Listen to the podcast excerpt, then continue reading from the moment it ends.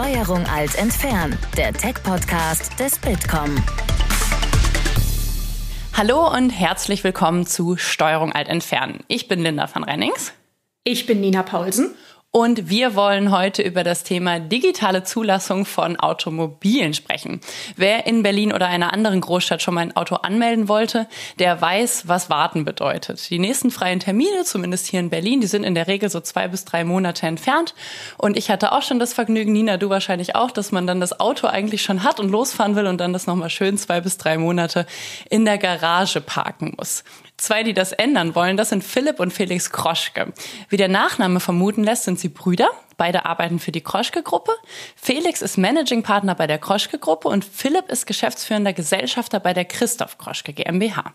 So, und wenn ihr euch jetzt fragt, was die Kroschke-Gruppe eigentlich ist, die Kroschke-Gruppe vereint Unternehmen im Bereich der Kfz-Zulassung und eben Kfz-nahe Dienstleistungen. Und darüber wollen wir mit euch heute sprechen. Schön, dass ihr da seid. Vielen Dank moin, moin. für die Einladung. Ein nordisches Moin Moin, sehr, sehr schön. Genau. Philipp und Felix, wir haben uns zur Vorbereitung auf dieses Gespräch mal aus Spaß Online-Bewertungen durchgelesen, die die User für Berliner Zulassungsstellen geschrieben haben. Das ist ein bisschen lustig, aber auch ein bisschen tragisch. Da fallen Worte wie Katastrophe, das schreiben Menschen, die seit drei Wochen täglich zehnmal den Online-Terminplaner aktualisieren und keinen Termin monatelang finden. Oder auch Leute, die am liebsten gar keinen Stern vergeben wollen, weil sie wochenlang auf die Zulassung warten, aber beruflich vom Auto abhängig sind. Wie würdest du denn dein letztes Erlebnis bei einer echten physischen Kfz-Zulassungsstelle beschreiben, Philipp?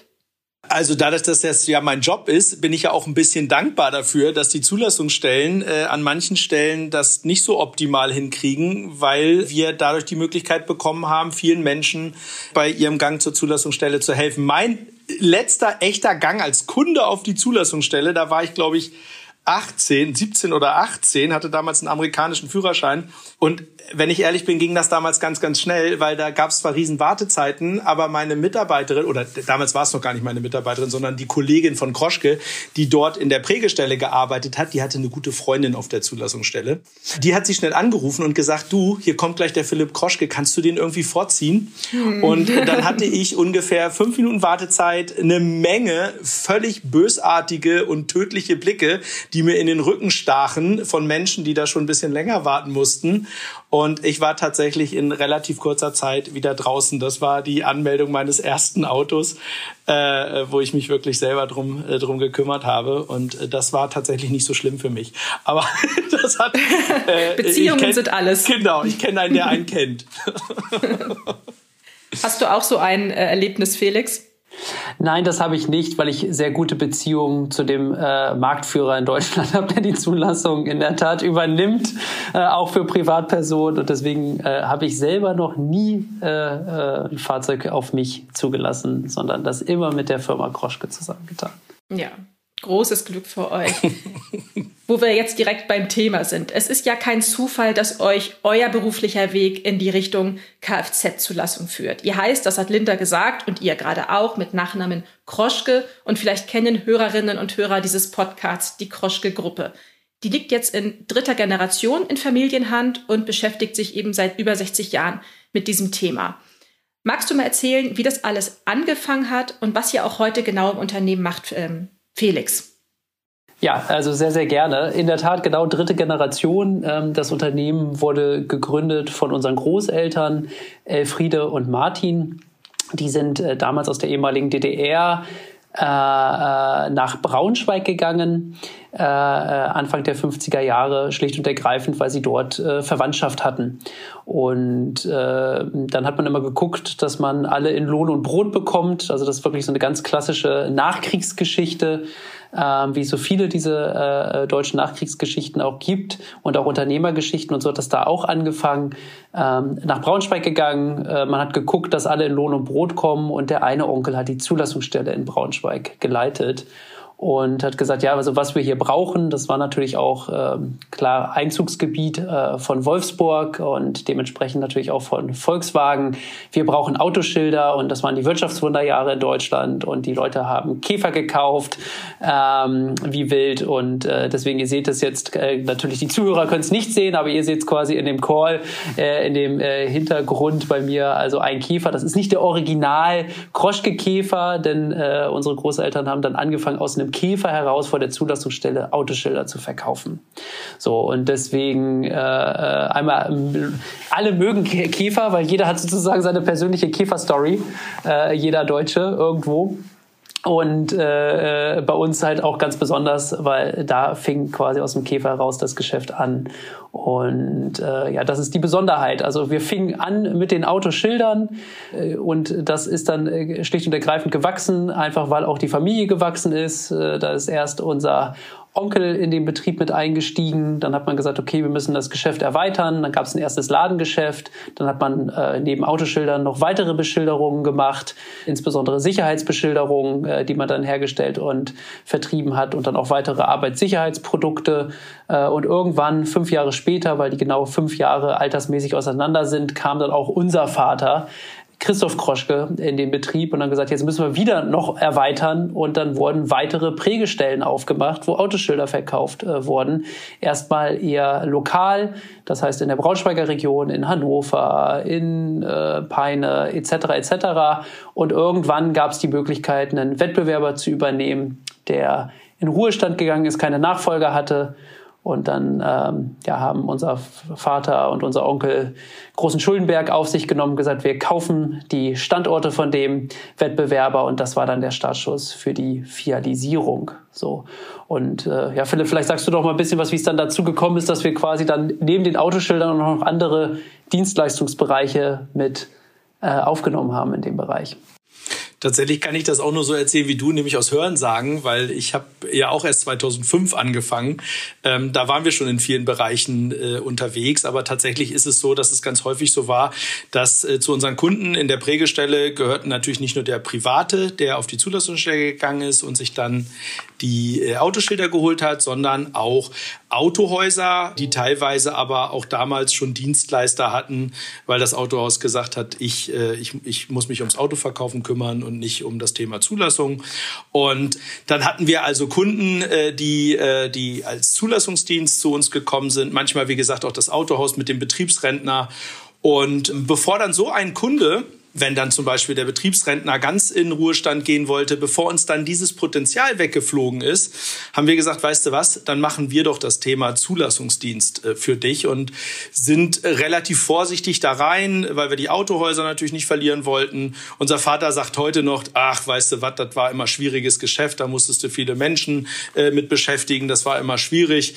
Äh, ich habe das immer lieber gehabt, wenn die Leute zu mir kommen und einfach nur die Autoschilder sich besorgt haben. Ähm, tatsächlich ist das auch das äh, äh, gewachsen, immer stärker. Mittlerweile betreiben wir rund 60 äh, Zulassungsdienste in ganz Deutschland. Ähm, äh, da kommen wir vielleicht nachher noch mal drauf, warum das auch ein ganz, ganz wichtiger Baustein für unsere Zukunftsstrategie ist.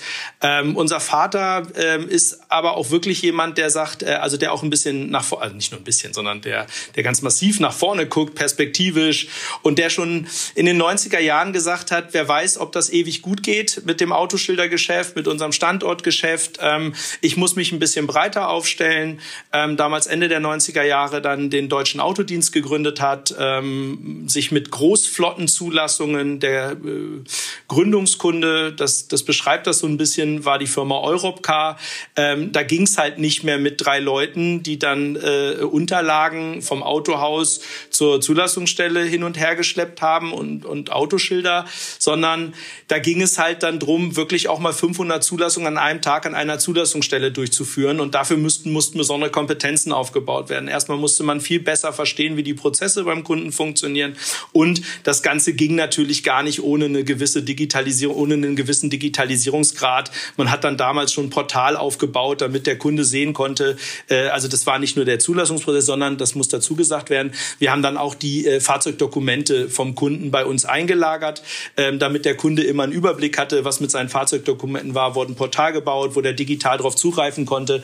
Ähm, man kann heute so ein bisschen sagen, das ist so ein bisschen unser ja, digitaler Nukleus, auf dem auch jetzt ganz, ganz viel von dem, was wir nach vorne raus äh, an digitalen Lösungen bauen, der hat schon äh, äh Ende der 90er Jahre hat der schon angefangen.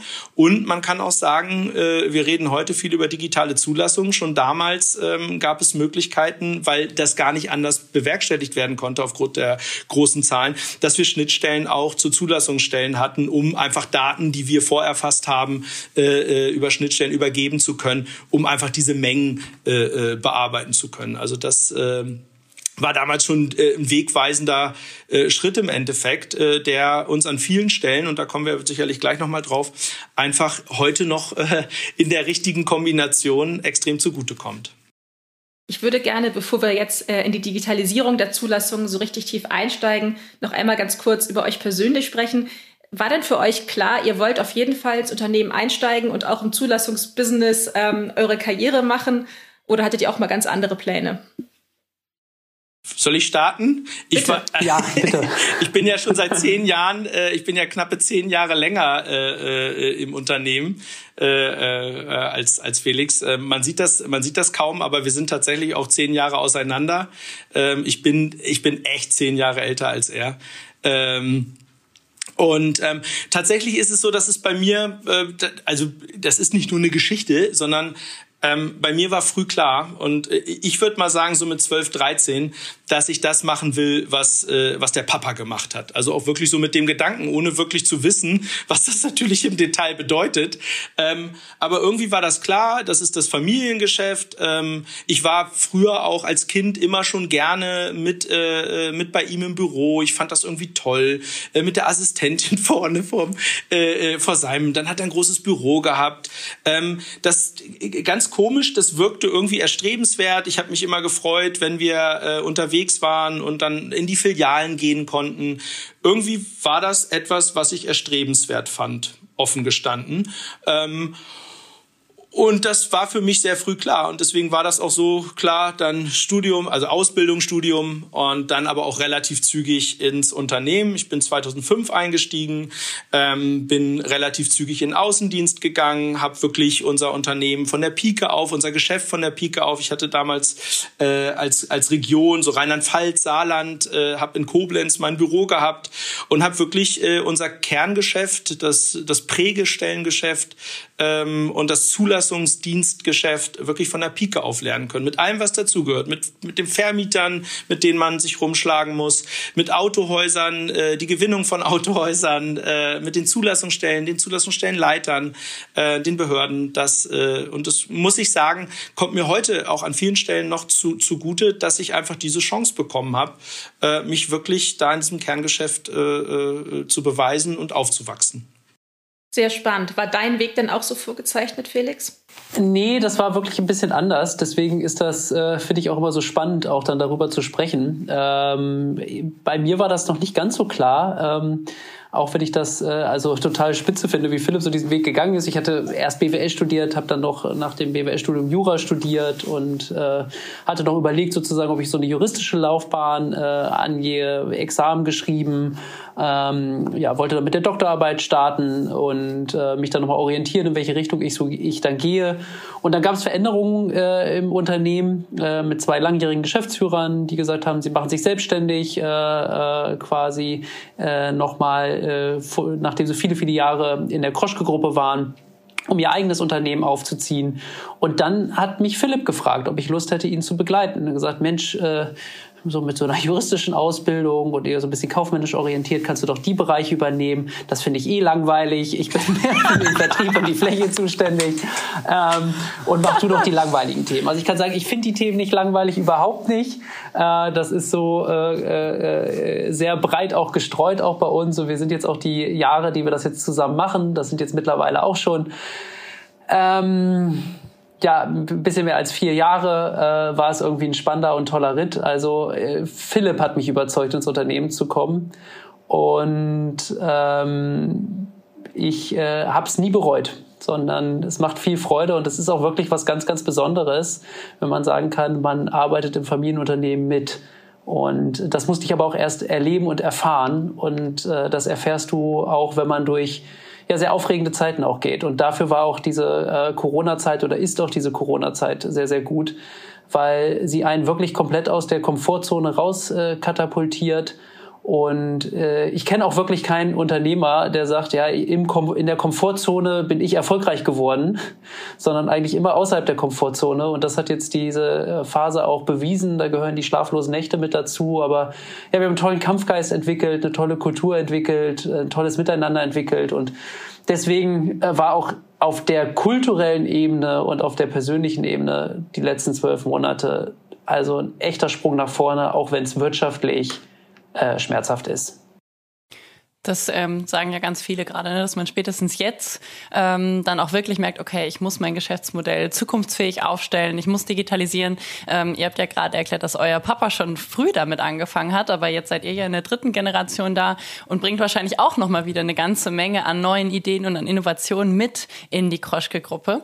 Ähm, drei Projekte, die haben wir uns mal so ein bisschen rausgepickt. Das ist ja dieses Car Trust, Ready to Drive und On. Es geht alles um Zulassung, aber vielleicht könnt ihr uns mal kurz und knackig erzählen, wo der Unterschied ist ähm, und warum es diese verschiedenen Varianten gibt. Philipp, magst du starten?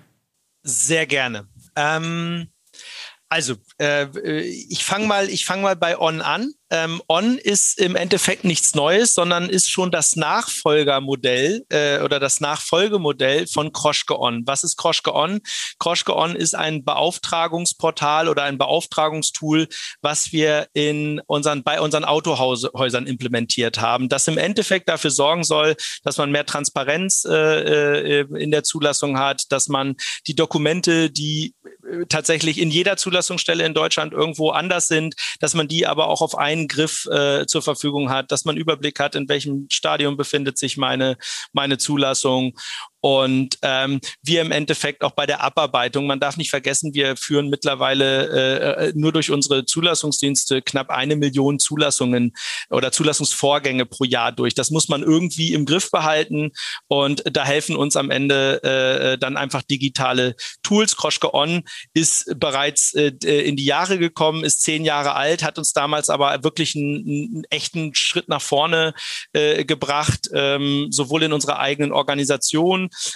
als auch natürlich am Ende in der Wahrnehmung äh, beim Kunden, äh, weil wir da sehr früh am Ende auch in der Digitalisierung mhm. waren. On ist jetzt der Nachfolger, das ist ganz, ganz wichtig. Jeder, der digitale Produkte kennt, der weiß irgendwann, also gerade im digitalen Bereich, zehn Jahre, das ist eigentlich schon uralt, das gehört schon, äh, äh, das gehört schon seit fünf Jahren eigentlich ins Museum, ins Digitale. Ähm, das ist bei uns Gott sei Dank nicht ganz so schnelllebig, aber im Endeffekt ist es auch notwendig, ähm, auch Entwicklungen in der, im Zulassungswesen machen es notwendig, dass wir uns einfach da entsprechend neu aufstellen, aber auch den Kunden, die Kundenprozesse, die Anforderungen haben sich verändert. Wir sehen Konsolidierung, die Autohausgruppen werden immer größer, die da deren Stückzahlen auch mehr. Ähm, und unser Ziel ist es natürlich mit den Bausteinen, die wir bauen, unseren Kunden im, im Prozess zu helfen und deren Prozesse zu vereinfachen, zu verschlanken, mehr Transparenz äh, reinzubringen und möglichst äh, äh vielleicht auch Schritte, äh, Eingabeschritte und sowas auszuschließen. On, wie gesagt, ist, äh, ist schon das 2.0 äh, Modell. Ähm, aber auch in Richtung des Autohandels. Ähm, mhm. Ready to Drive ähm, ist ein Privatkundenbaustein, ganz, ganz spannend, ähm, denn äh, nicht nur das Zulassungswesen verändert sich, sondern auch die Art und Weise, wie in Deutschland Autos verkauft werden. Ihr seht das wahrscheinlich auch jeden Tag. Man kann mittlerweile nicht nur äh, äh, beim lokalen Autohändler sein Auto erstehen, leasen, mieten, was auch immer, sondern es gibt viele digitale Geschäftsmodelle. Ob das, äh, ob das die, die Autoscout, mobile.de's, äh, Auto Hero, äh, äh, es gibt äh, die, die Abo-Modelle, es gibt immer mehr ähm, digitale Vertriebsmodelle äh, für Fahrzeuge. Und ähm, eins, das muss man mal so sagen, eins braucht's immer. Äh, äh, nämlich eine Zulassung mhm. und einen Satz Autoschilder. Und ähm, was, was ist anders an dem Autohaus? Während das Autohaus vieles für seine, für, also der, der, das Autohaus bündelt sozusagen äh, äh, die Privatkunden, die zu ihm reinkommen und übergibt sozusagen einen, einen großen Anteil an, an Zulassung an uns. Ähm, in den digitalen Geschäftsmodellen ist es so, dass der Kunde quasi den Prozess selber durchläuft und irgendwann natürlich auch an den Punkt Zulassung gerät. Und jetzt könnte man den damit alleine lassen. Wir alle kennen noch die Geschichte von Elon Musk, äh, der einen super geilen Verkaufsprozess für seine Teslas gebaut hat und am Ende stehen seine Kunden in der Hamburger Zulassungsstelle und, und sagen, was? Ich kann mein Auto erst in, in, in vier Wochen zulassen, genau das gibt's das. doch nicht. Und dann hat ja Elon Musk bei, beim, beim Herrn Tschentscher angerufen und hat gesagt, was ist denn da los? Äh, so geht das aber nicht. Ähm, und das war für uns natürlich äh, äh, auch schon vorher so ein bisschen, aber das ist eine geile Anekdote, die beschreibt, was man tun muss. Nämlich im Endeffekt äh, hilft es nichts, den geilsten Verkaufsprozess äh, für dein Auto zu haben, ähm, wenn am Ende das, wenn du ihn dann mit der Zulassung äh, alleine lässt. Und das ist der Baustein Ready to Drive. Da ähm, haben wir sozusagen digital den den Prozess nachempfunden. Nein, es ist noch keine voll digitale Zulassung. Das geht noch nicht. Da kommen wir vielleicht auch noch mal drauf, warum das äh, in Deutschland noch so ist. Aber es führt den Endkunden äh, durch den Prozess, hilft ihm Transparenz. Auch da wieder das Thema Dokumente, äh, äh die Dokumentenübersicht und, und, und. Ähm, und ist der Baustein für die digitalen Vertriebswege. Mhm. So, jetzt ähm, muss sich das deutsche Zulassungswesen ändern, weil das ist an vielen Stellen einfach noch sehr, sehr analog. Ähm, und analog heißt ähm, Papier Papiere werden hin und her geschleppt. Ähm, Dokumente, ganz, ganz wichtig. Äh, ein Brief ist ein amtliches Dokument, das nicht gefälscht werden darf. Eine Zulassung ist ein hoheitlicher Akt, der mit Siegelung der Kennzeichen und Siegelung der, der äh, Dokumente äh, äh durchgeführt wird. Und ein äh, Fahrzeugbrief ähm, ist auch eine Verfügungsrecht. Ähm, es gibt kein Eigen. In Deutschland geht man nicht über das Eigentumsrecht, also den Eigentumsnachweis, sondern man muss nachweisen, dass äh, man über das Fahrzeug verfügen darf. Und das macht der ausgedruckte, der physische Brief. Damit man aber voll digitale Prozesse letztlich im Zulassungswesen hinbekommt, muss man dieses Verfügungsrecht oder äh, äh, genau dieses Verfügungsrecht digitalisieren. Der Brief muss also äh, digitalisiert mhm. werden. Und da reicht es jetzt nicht, natürlich einfach nur ein Foto davon zu machen, es einzuscannen, ähm, denn dann hat man die Möglichkeit natürlich dieses Dokument zu fälschen mit seinen Inhalten, sondern man muss eine Digitalisierungsform finden, äh, die die auch eine Authentizität und eine Originalität äh, darlegt. Und das haben wir äh, im Projekt CarTrust mittels der Blockchain-Technologie macht. Das heißt, wir legen sozusagen die Dokumenten, Daten, die Informationen auf der Blockchain ab und äh, die Blockchain stellt dann sozusagen sicher, ich bin jetzt nicht der Techniker, bitte also nicht tiefer äh, hier einsteigen, aber die stellt dann sicher, dass mit den Daten, mit denen dann weitergearbeitet wird, äh, dass es sich um Originaldaten handelt.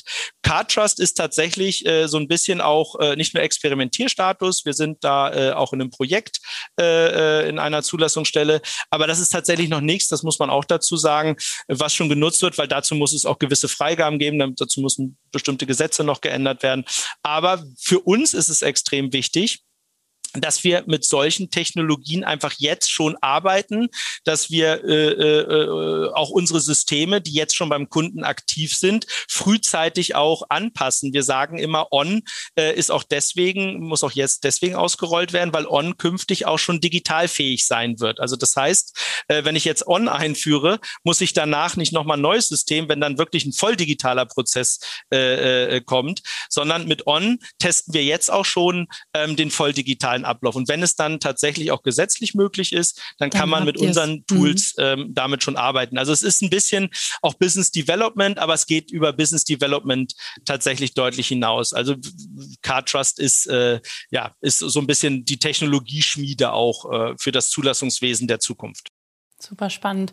Ähm, du hast es ja gerade ein bisschen ange, ähm, angekratzt, auch schon, dass man eigentlich inzwischen viel digitaler auch Autos kauft. Man konfiguriert sie online, man bestellt es manchmal inzwischen schon online.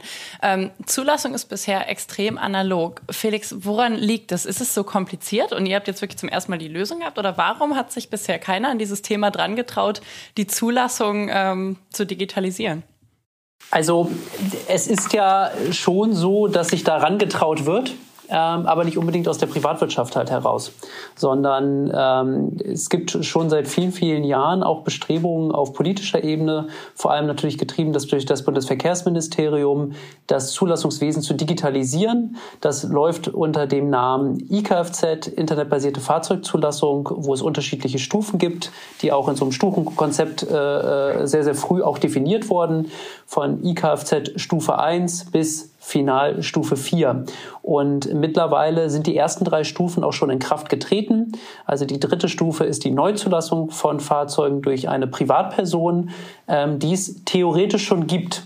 Aber es gibt halt äh, einfach extrem viele Hürden im gesamten Prozess. Das Zulassungswesen ist dezentral aufgebaut in Deutschland, was sicherlich auch gut ist. Das liegt an unserer föderalen Struktur, die wir haben äh, und der kommunalen Verantwortung, äh, in der sich auch die Zulassungsbehörden befinden. Aber das macht es einfach technisch sehr, sehr herausfordernd. Ähm, alles sozusagen irgendwie übereinander zu bekommen und auch technisch durchzudrücken. Und dann ist es auch so, dass die Entwicklung sich in gewisser Weise auch überholt hat. Also das IKFZ-Projekt, wie es ursprünglich gestartet ist, ist noch von dem äh, elektronischen Personalausweis ausgegangen, ähm, als der äh, quasi äh, auf den Markt gekommen ist, äh, äh, gemeinsam mit der Bundesdruckerei, wo man gesagt hat, okay, wir haben die Vorstellung, die Leute sitzen zu Hause am PC äh, mit einem Lesegerät, haben ihren elektronischen Personalausweis und werden ihre Behörden Studiengänge dann dort äh, durchführen. So, ich kenne eigentlich vielleicht eine Person oder zwei, die so ein Lesegerät haben, ähm, weil sich dann einfach auch dann die Welt überholt hat. Also ich sag mal, aus der Vorstellungswelt war das äh, total richtig das so zu denken, aber da war halt noch nicht Smartphone absehbar, da waren andere technologische Möglichkeiten noch nicht so absehbar, da war auch die Blockchain, äh, sage ich mal, in dem Maße noch nicht so absehbar, ähm, was äh, also auch gewisse Sicherheitsniveaus anbelangt.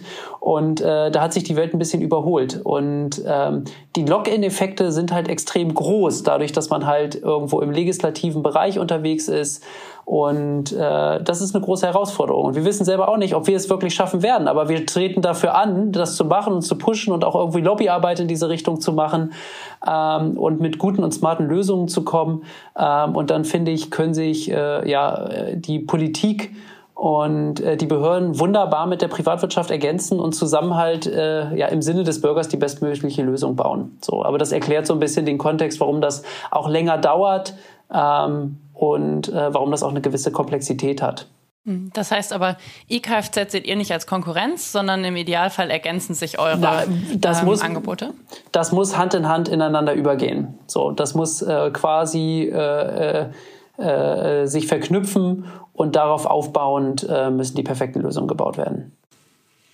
Wir wären jetzt auch die Letzten, die, äh, die dafür stimmen würden, das Zulassungswesen zu privatisieren, weil natürlich am Ende äh, dieses äh, doch hoheitliche, diese hoheitliche Aufgabe am Ende da in guten Händen ist und äh, dafür sorgt, äh, dass wir uns auch darauf verlassen können, was da ist. Äh, aber mein Bruder sagt das, sagt das ja genau richtig. Das heißt ja nicht, dass man sich nicht zusammentun kann.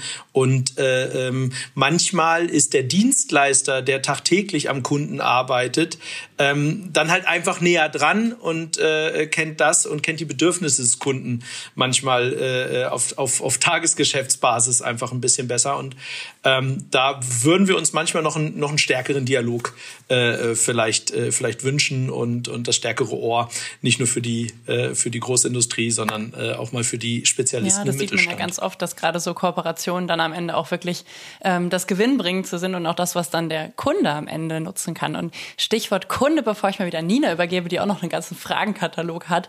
Ähm, wenn ich jetzt letzten Endes mein Auto digital zulasse, ähm, dann brauche ich ja, vermutlich mal zumindest brauche ich einen Rechner, ich brauche wahrscheinlich ein bisschen IT-Kenntnisse. Ähm, wie einfach wollt ihr diesen Prozess gestalten? Oder anders gefragt, wer ist denn eure Zielgruppe? Also kann das jeder, der irgendwie ein Smartphone hat oder brauche ich schon ein bisschen Wissen? Ähm, wen wollt ihr mit euren Angeboten ansprechen? Also eigentlich ähm, muss der Prozess so sein, dass du keine Kenntnisse brauchst. Da, also jetzt mal, das wäre ja, also das wäre ja Hanebüchen. Damit würdest du ja Leute verlieren, die ähm, die das einfach nicht hinkriegen. So und es am Ende muss man sagen, es ich gucke immer so ein bisschen äh, äh, außerhalb unserer Branche, wo es einfach schon Beispiele gibt, die einfach Prozesse so einfach gestalten, ähm, dass sie jeder machen kann. So, und wir sprechen immer so ein bisschen von einer Amazonisierung. Wir alle sind ein bisschen amazonisiert. Das heißt, der Anspruch, den wir an einen digitalen Prozess haben, der leitet sich einfach so ein bisschen aus digitalen Prozessen ab, die wir aus anderen Bereichen kennen und die einfach total einfach sind. Und letztlich muss genau das passieren. Also auch der Zulassungsprozess, aber nicht nur der, sondern der gesamte Kaufprozess eines Autos inklusive einer Finanzierung, einer Miete, Leasing, irgendwas, äh, der, der, eine Versicherung, die man darin braucht, äh, dann auch die Zulassung und gegebenenfalls sogar noch die Beauftragung einer Überführung, damit das Auto mir vor die Tür gestellt werden äh, äh, kann und ich mich gar nicht mehr wegbewegen muss, sondern es ist einfach total seamless und einfach so ein Amazon-Gefühl. Äh, ich, ich kann das Auto aussuchen und es ist alles einfach. Meine Daten werden übernommen. Ich kann jederzeit auch in den Prozess reingucken und sagen, wo stehe ich denn im Prozess? Wo ist denn jetzt mein Auto? Wo ist meine Zulassung? Die Aufgabe wird sein, genau den, den Prozess genauso einfach, genauso transparent, genauso sicher zu machen, letztlich ähm, das gute Gefühl zu geben, dass das, was ich da gekauft habe, was dann auch in der Zulassung sozusagen, äh, wenn ich dann noch Unterlagen unterwegs habe, aber auch die werden wir irgendwann nicht mehr haben, dass es so einfach ist, und wir wissen alle, jeder, jeder digital äh, äh orientierte Mensch weiß, äh, ist, äh, äh, hier Handheld first oder wie man, wie sagt man, also das Smartphone zuerst. Es muss am Ende über das Smartphone funktionieren und tatsächlich sind wir darauf auch eingestellt. Ähm, vom Einfach vielleicht doch noch mal in ein etwas äh, komplizierteres Thema rein. Ich würde gerne noch einmal über euer Projekt CarTrust sprechen. Ein Fahrzeugregister auf Blockchain-Basis. Du hast es vorhin, Philipp, als Testlabor ein bisschen bezeichnet. Und du hast auch gesagt, man sollte lieber nicht so viel zum Thema Blockchain ähm, fragen. Ein bisschen frage ich trotzdem, wie seid ihr denn darauf gekommen, dass jetzt diese spezielle Technologie auch ein guter Anwendungsbereich sein könnte für das Zulassungswesen? Felix, das darfst du. Das ist äh, du bist der Ursprung dieses Themas. Insofern ja. beantworte du gerne. Ja, also im Endeffekt ist es ja auch, geht es der, bei der Zulassung darum, da, da, kommt jetzt auch sozusagen mein Juristengehen hervor, irgendwo die Verfügungsberechtigung an einem Fahrzeug von A nach B zu übertragen. Und das möglichst fälschungssicher ähm, und äh, die äh, Blockchain-Technologie letztlich ist genau dafür prädestiniert also Eigentumsnachweise zu übertragen und auch sicher zu führen. Und deswegen war es eigentlich sogar ein total naheliegender äh, Case, ähm, äh, äh das Zulassungswesen auf Basis einer Blockchain-Technologie zu digitalisieren. So. Und auch alle Gespräche, die wir so führen, auch in unserem Netzwerkveranstaltung gesagt, ja klar, ist doch wirklich also extrem naheliegend, äh, das zu machen, weil es geht ja wirklich darum zu sagen, okay, heute gehört das Eigentum mir an dem Fahrzeug, morgen gehört es dir. Oder ja, wenn wir kürzere Nutzungsdauern haben, darfst du jetzt gerade über das Fahrzeug verfügen, weil du jetzt gerade deine Miete hast und eine Stunde später verfügt äh, Philipp über das Fahrzeug. Hm, das glaube ich. Schaut ihr euch denn auch noch weitere Technologien an, die ihr für eure Angebote vielleicht perspektivisch nutzen könnt oder wollt?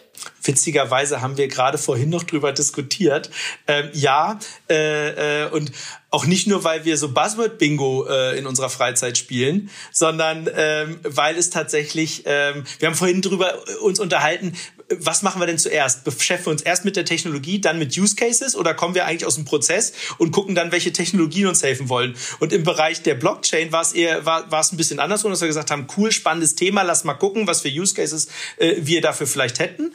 Und ähm, bei dem Thema Beschäftigung mit KI, äh, äh, Deep Learning beziehungsweise äh, Robot Process Automation ähm, kamen wir eher aus, aus Prozessen, was wollen wir verbessern, wie können wir bestimmte Prozesse automatisieren, ähm, wie können wir zum Beispiel Dokumente auslesen ähm, äh, und, und da auch sicher gehen, dass die Daten, die wir auslesen, auch richtig sind und mussten uns dann oder haben uns dann überlegt, äh, mit welcher Technologie können wir das am besten und sind dabei auf das Thema äh, äh künstliche Intelligenz gestoßen und haben jetzt äh, einen Baustein äh, digitaler Zwilling, wo wir einfach Fahrzeugdokumente auslesen, die man nicht einfach auskopieren kann, weil sie auf bestimmtem Papier gedruckt sind, wo man wirklich also der Maschine beibringen muss, äh, was da steht.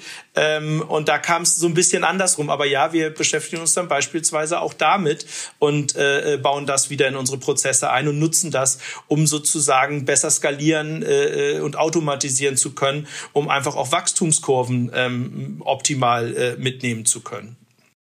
Hm, das ist sehr spannend. Auf eurer Website steht, dass die Kroschke-Gruppe auch mit vielen Startups zusammenarbeitet. Sind das so Anwendungsbereiche, wo ihr euch externe Hilfe durch Startups ins Haus holt? Ähm, Startups, mit Startups arbeiten wir so auf allen auf allen Ebenen. Also Startups sind teilweise unsere Kunden, äh, für die wir äh, Zulassung machen. Das sind nämlich Startups, die sich damit mit dem Vertrieb von Fahrzeugen beschäftigen oder mit Abo-Modellen äh, und einfach neuen neuen neuen Fahrzeugmobilitätsmodellen. Wir nutzen Startups im, im, im Bereich der der eigenen Weiterentwicklung, wie wie wie zum Beispiel bei Robot Process Automation. Wir äh, äh, ja, wo nutzen und wir, wir investieren. Und das wir investieren, ach, genau, also, wir beteiligen uns an Startups, ja, absolut. Und wir nutzen genau. sie einfach auch äh, äh, um Impulse für uns. Also ich muss, ich muss sagen, dass auch die, das Auseinandersetzen mit, mit, mit Startups dazu geführt hat, dass wir einfach nochmal einen anderen Blick auf den Kunden haben, weil wir gelernt haben, wie ein, ein Startup sich auf, auf Kundenprobleme äh, stürzt, äh, um dafür Lösungen zu entwickeln. Und das hat bei uns einfach auch nochmal wieder äh, äh, neue Denkmuster ausgelöst und gesagt, alles klar, wir werden wahrscheinlich nie als 60-jähriges Unternehmen, werden wir nie ein Start-up. Aber wenn du dir ganz viele positive Themen, wie zum Beispiel eine Kunden, also diese, diese User Experience, äh, äh, User Stories, die Art und Weise zu arbeiten, mein Bruder ist da extrem weit mit dem Thema äh, New Work, äh, ähm, was man da äh, im Unternehmen, Kultur, Change, äh, also so Cultural Changes und sowas da gucken wir uns schon auch in der Richtung viel ab. Also da äh, haben wir viele Kontakte. Ich meine, wir sind ja äh, so äh, kein riesiger Mittelständler, sondern so wirklich Mittelständler mittlerer Größe, kann man sagen. So mit ein bisschen mehr als 100 Millionen Euro Umsatz. Ähm, und ähm, ich muss sagen, ich glaube, so für diese Größenordnung, wo man wirklich, sag mal, in diesem mittleren, aber sehr, sehr ähm, ja, ja, trotzdem gut strukturierten Familienunternehmen unterwegs ist, da machen wir eigentlich die gesamte Klaviatur, so wie mein Bruder Philipp das eben gerade dargestellt hat. Wir machen auch selber Corporate Startups, äh, wir machen Investitionen, äh, sowohl in Fonds als auch Direktinvestitionen, auch unterschiedliche Phasen von Seed zu einer Series A oder auch einer Series B, ähm, weil wir einfach äh, äh gerne in dem Ökosystem mit dabei sind und äh, einfach auch Rückstrahleffekte auch haben aufs eigene Geschäft und auch Impulse einmal für die Kolleginnen und Kollegen irgendwo auch schaffen, die wir mit an Bord haben, aber auch ganz klar auch für uns selber. Und ähm, ja, das macht irgendwie die äh, Tätigkeit total reich und der Mobilitätssektor steht halt vor großen Umbrüchen ähm, und äh, insbesondere auch der Fahrzeugvertrieb und wenn man sich darauf schon mal spezialisiert, dann kann man da auch einen guten Footprint entwickeln und man sieht, da landet dann auch schon viel bei einem auf dem Schreibtisch. Man sagt, Mensch, ihr seid doch da Experten für den Bereich. Man selber empfindet sich ja immer nicht so als Experte. Man denkt so, Experten, das sind so, so Professoren, ne, die ein Institut haben, das sind Experte für den Bereich. Ne, so äh, Virologen oder Aerosolforscher, ne, also so Experten, von denen man vorher noch nie was gehört hat.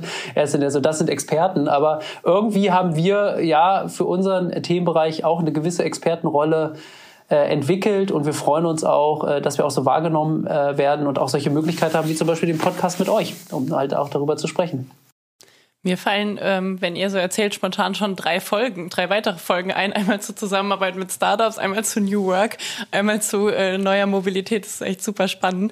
Trotzdem müssen wir mit Blick auf die Zeit ähm, so ein bisschen voranschreiten. Und ich würde gerne noch ein bisschen in den äh, Ausblick gehen mit euch. Äh, bevor Nina zum Abschluss, wir haben immer noch drei Fragen an unsere Gäste, die gar nichts mit dem Thema zu tun haben. Ähm, aber bevor wir das machen, ähm, ich hoffe, ihr seid jetzt nicht nervös, ist nichts, nichts Tragisches.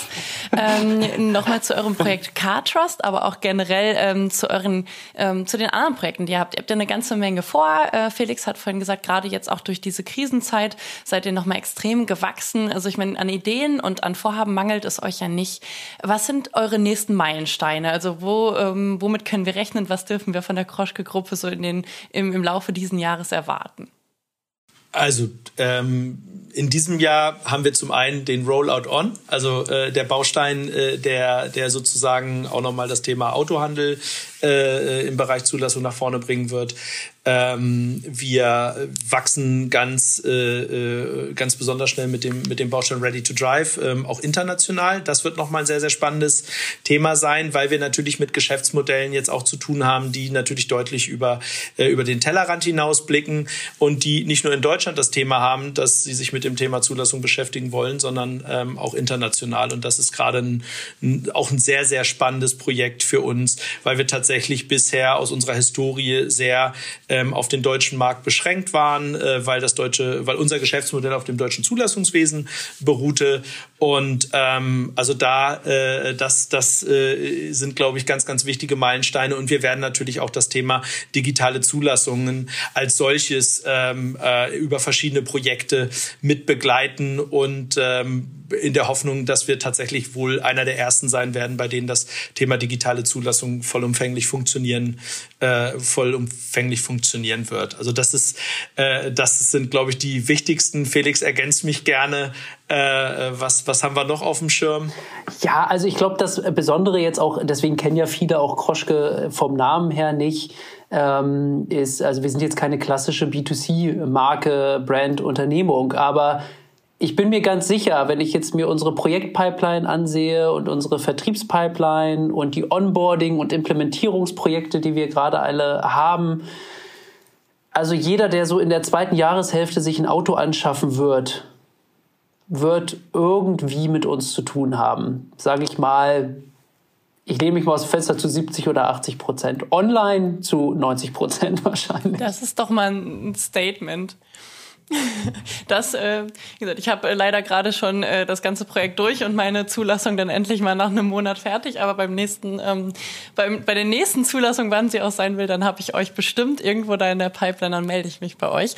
Ähm, Nochmal zum Thema Ausblick. Ähm, gibt es noch andere Dienstleistungen rund ums Auto, die ihr noch digitalisieren wollt? Oder auch, Felix hat zwar vorhin gesagt, man soll das machen, was man am besten kann und ihr könnt Zulassung mit Abstand am besten, aber gibt es vielleicht auch noch ganz andere andere Bereiche, die euch interessieren, wo ihr jetzt sagt, hey, da, da könnten wir im Zweifel auch noch ins Versicherungswesen einsteigen? Oder habt ihr noch irgendwie andere Ideen, entweder rund ums Auto oder auch ganz fernab davon?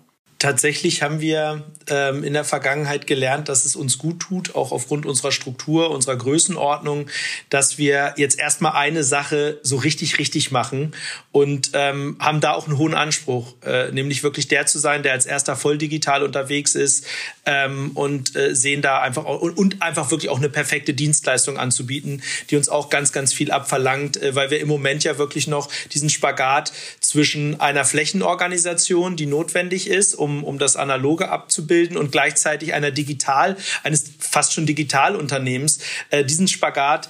Ähm, und da hilft es uns tatsächlich, dass wir uns sehr stark auf das Thema Zulassung fokussieren und das wollen wir auch erstmal tun. Aber das, was wir entwickeln, entwickeln wir so, dass es so Plattformgedanken äh, mäßig äh, auch aufgebaut ist, nämlich dass es uns zukünftig nicht, dass wir dann nicht ein abgeschlossenes System haben, sondern auch die Möglichkeit haben, äh, äh quasi weitere Dienstleistungen in den Prozess mit aufzunehmen äh, aufzunehmen, so sie denn, so sie denn Sinn machen. Äh, was wir jetzt schon tun, ähm, ist das Thema Überführung auf eigener Achse. Auch da sind wir äh, äh, dabei, sozusagen eine Plattform äh, zu entwickeln, um ähm, auch digital Angebot und Nachfrage zusammenzubringen.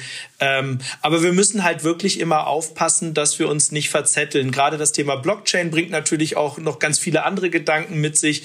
Ähm, und, und Felix und ich passen immer so ein bisschen auf, dass wir in der Vergangenheit waren wir schon auch mal ein bisschen Bauchladen, weil wir immer gesagt haben, oh, der Kunde könnte aber noch Folgendes gebrauchen. Äh, und das war auch immer ganz, ganz spannend. Ähm, aber es hat auch ein bisschen aufgezeigt, dass wir, wie gesagt, in unseren Strukturen am Ende auch schnell äh, äh uns verzetteln, Dinge nicht zu Ende bringen. Und dann haben wir gesagt, das passiert uns diesmal nicht. Diesmal äh, machen wir uns erstmal auf den Weg, der größte Zulassung, äh, Zulasser der Welt zu werden äh, und der digitalste. Und wenn wir das geschafft haben, dann sehen wir zu, dass wir unsere Systeme öffnen, um vielleicht noch äh, ein bisschen Amazon nachzufolgen und noch weitere Produkte über die Plattform dann an den Markt oder an unsere Kunden zu bringen. Aber das, äh, wir wollen da wirklich erstmal einen starken und klaren Fokus auf dem Thema haben. Ähm, das zeigen ja auch im Endeffekt viele äh, erfolgreiche Startup-Geschichten, die erstmal sagen, komm, wir fokussieren uns erstmal auf eine Problemstellung beziehungsweise auf die Lösung eines Problems. Also kann ich nur unterstreichen, Haken hinter, äh, komplett. Und ähm, das bedeutet ja nicht, dass man sozusagen auf anderer Ebene, auch wenn man mal in Themen investiert, nicht auch in Themen investiert, die man einfach spannend und interessant findet. So, aber das ist dann nicht unser Kerngeschäft. Und äh, einfach weil ja wir auch ein gewisses Unternehmergehen haben und dann denkt man sich gerne auch in andere Modelle mit rein. Aber nein, unser Thema soll das Zulassungsthema auch sein. Und äh, ich meine, die Welt, die ist so komplex und auch das, da kannst du dich so äh, drin ergehen. Ähm, also das substanziell machen, das gut machen Und äh, Fokussierung äh, kann dann echt einen Mehr Mehrwert bringen. Und das ist damit ja auch ein schöner, wunderbarer, fokussierter Schluss für unser Gespräch. Wobei wir sind noch nicht ganz am Ende, das hat Linda gerade schon angedeutet. Wir stellen jedem Gast dieses Podcasts, jeden, allen Gästen drei Fragen. Ich würde jetzt mal mit Philipp anfangen, er ist der Ältere. Ähm, Philipp, sag doch mal, was ist dein liebster Twitter-Account oder wenn du nicht bei Twitter bist, dein liebstes Emoji? Äh, äh, ich bin tatsächlich nicht bei Twitter. Äh, es überfordert mich teilweise, mhm. was da alles an Nachrichten geschickt wird. Mein Lieblings-Emoji Oh, da müsste ich gucken. Welchen schicke ich ganz viel? Der Emoji mit dem, mit dem, mit dem Kusme und dem Herzchen vorne dran, den, den ich meiner Frau schicke. Oh. und bist du auf Twitter, Felix? Nee, ich bin auch nicht auf Twitter. Ähm, aber mein Lieblings-Emoji ist der Thumbs-Up-Emoji. Sehr gut. Warum habe ich den noch nie gekriegt? Denk mal drüber Weißt du, wenn es den, den Thumbs Up gibt, gibt es auch den Thumbs Down. Ach stimmt, du hast doch noch kein Küsschen von mir gekriegt. Du hast doch noch kein Küsschen-Emoji von mir gekriegt. Vielleicht heute Abend zur gute Nacht dann, sagen. Dann kriegst, du, dann kriegst du auch einen Thumbs Up. Felix, jetzt nehme ich dich als Ersten dran bei der zweiten Frage. Welches oh, schade, ich, das war gerade wirklich gut für mich. Also, ja, deswegen. Oh nein, jetzt, komm, jetzt kommen wir doch zum Buch und zum Lesen. Oh Gott. Ja, jetzt kommen wir zum Lesen. Felix, welches ähm, Buch liegt gerade aktuell auf deinem Nachttisch oder wenn es gerade aktuell keins gibt, was hast du zuletzt gelesen? Ich habe wirklich jetzt am Wochenende äh, gerade ein Buch beendet und das ist also ein ganz, ganz stumpfer Spiegel-Bestseller gewesen ähm, zum Kopf abschalten äh, das Geheimnis von Zimmer 622 von Joel Dieker, Schweizer Autor. Und das ist einfach Just for Fun Literatur mit ein paar Twists, kleiner Krimi äh, zum Kopf abschalten. Also ich, ich, wünschte, ich könnte behaupten, dass ich wirklich also die äh, hochkarätigste Business-Literatur äh, immer abends noch lese, wenn ich dann im Bett sitze, einen langen Tag hatte und dann befasse ich mich noch mit äh, Thinking Fast, Slow und was weiß ich nicht alles, was die Leute alles lesen und dann immer sagen, ja, wenn die Leute dann irgendwie auf LinkedIn posten, welche Bücher sie mit in den Urlaub nehmen, ich denke so, nee, Leute, also ich muss auch mal abschalten. Ich, ich schaue auch sogar Netflix-Serien. It's a true story. und das war wirklich sehr gut. So, und das waren auch irgendwie, weiß nicht, 600 Seiten. Also von daher fleißig und gelesen. Das, und das nehmt auch mit in unsere Show Notes, auch wenn es kein Business-Klassiker ist. Ja, könnt ihr gerne machen. Also Auf jeden Fall. Bestseller. Ich finde so. es super sympathisch, dass auch einfach mal in, in, dem Fall ein Krimi genannt wird. Also richtig, richtig gut. Ja, also ich verstehe. Also äh, davor hatte ich äh, äh, Benjamin von Stuckrad-Barre und Martin Suter dieses Dialogbuch gelesen, so wo die beiden sich da austauschen. Ähm, also ich brauche dann, wenn ich dann lese, da brauche ich Literatur zum Abschalten. Und du, Philipp? Ja, ich, ähm, ich hätte, also ich dachte, jetzt kommt er mit diesem, mit dem, du hast doch dieses andere Buch da gerade gelesen, woraus du immer so gerne zitierst, dieses, äh, die, Ach so, die, ja. Ja, ja, genau. So, ich dachte, jetzt kommt das wieder. Das, ja, ja, das Zukunftsrepublik-Buch, ja, genau. Ja, nee, also nee, da, da hast du auch nur einen Artikel rausgelesen, den du jetzt ständig, äh, den du jetzt ständig zitierst. Herzlichen Glückwunsch. Also du liest doch nur auch, auch, auch, auch äh, Fiktion. Also ich nehme ja, mich auch. Damit ich besser mit dir klarkomme. Ja, das ist tatsächlich so. Äh, äh, ich sag immer, er, er, ist der Champagner, ich bin das Dosenbier. Ähm, es ist bei mir tatsächlich es ist bei mir tatsächlich auch äh, äh, äh, Belletristik. Und zwar lese ich gerade von Luca Di Fulvio, es war einmal in Italien, der schreibt wirklich ganz, ganz tolle Bücher.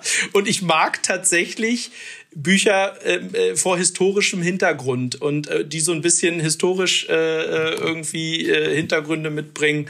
Ähm, das letzte Sachbuch, was ich gelesen habe, äh, weil ich den tatsächlich und das ist das ist ke das ist keine keine Story, ich, ich mag einfach Elon Musk und ich finde den Mann total spannend, wie der denkt und das war tatsächlich das letzte Sachbuch, was ich gelesen habe. Ähm, aber da geht's mir tatsächlich am Ende wie meinem Bruder, ähm, äh, wenn ich dann abends im Bett oder in meinem meiner Freizeit mal was lese, lese ich gerne was zum, zum Abschalten, äh, wo ich äh, eine schöne Story habe, äh, ein bisschen historische Information. Das, das ist dann das, was mich ausfüllt. Sehr schön. Dann kommen wir jetzt zur wirklich aller, allerletzten Frage. Felix hat sie gerade auch schon ähm, in Ansätzen beantwortet. Was tut ihr, um euch so richtig zu entspannen und wenn ihr mal nichts mit Schildern und Zulassung zu tun haben wollt? Felix guckt Netflix, ähm, was auch außerordentlich sympathisch ist. Hast du, hast du noch was, was du tust, um dich zu entspannen? grundsätzlich total gerne Sport.